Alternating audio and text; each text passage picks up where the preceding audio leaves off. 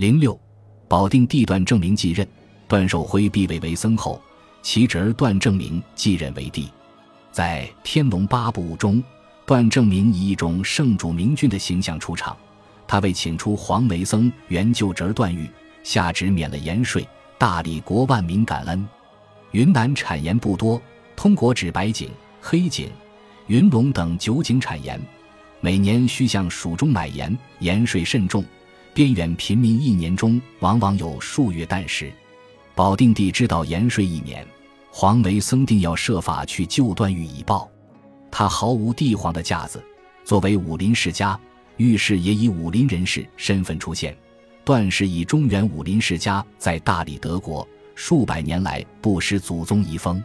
段正明、郑纯兄弟虽富贵无极，仍常微服出游，遇到武林中人前来探访或是寻仇，也总是按照武林规矩对待，从不摆皇室架子。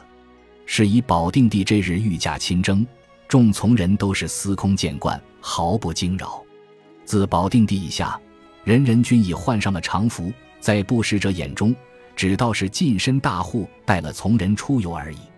因此，在小说之中，段正明是受段正淳、段誉、高升泰何万民所尊崇的圣君。段正明别说是一国之尊，单以他在武林中的声望地位而论，也是人人敬仰的高手宗师。群雄一听，都立刻站起。然而，历史上的段正明却不是如此。而且他与高升泰以及一众臣下的关系亦非如此融洽。南诏野史有关段正明的记载是这样的：段正明，思廉之孙，宋神宗五年受禅，改元保定，又改建安、天佑，委号保定皇帝，在位十三年。人心归高氏，遂禅为高升泰。正明，宋神宗辛酉元丰四年即位，明年改元保定。又改建安、天佑。宋哲宗甲戌绍圣元年，明在位十三年，为君不振，人心归高氏。群臣请立善产侯高升泰为君，正明遂禅位为僧，而段氏终绝矣。按段氏大理国自思平建立，后晋高祖丁酉天福两年，弃宋哲宗甲戌绍圣元年，传十四世，共一百五十八年。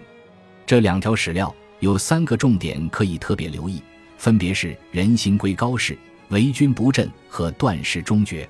这里有两个可能性：第一是真有其事；第二是一如历朝权臣道国的伎俩，只不过是一个借口。不过，我们通过对大理国历史的了解，人心归高氏是极有可能的。高升太寿善后两年，因病去世，临终前立遗诏，要求高氏还未断世。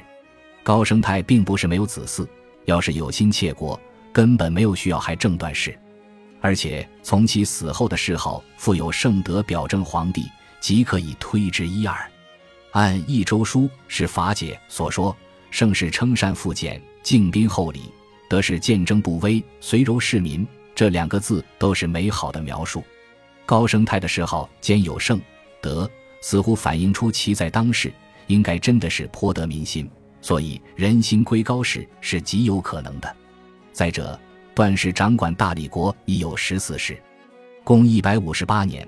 假如不是天怒人怨，要推翻这个根深蒂固的政权，并不容易。当然，有些史书，例如倪退的《滇云历年传》卷五指出，正明为其逼，因必为僧。但笔者以为，段氏既然已在地位之上，只要不退下，高氏也难有作为。故无论断证明是否真的为君不振，可以肯定的是段氏终绝了。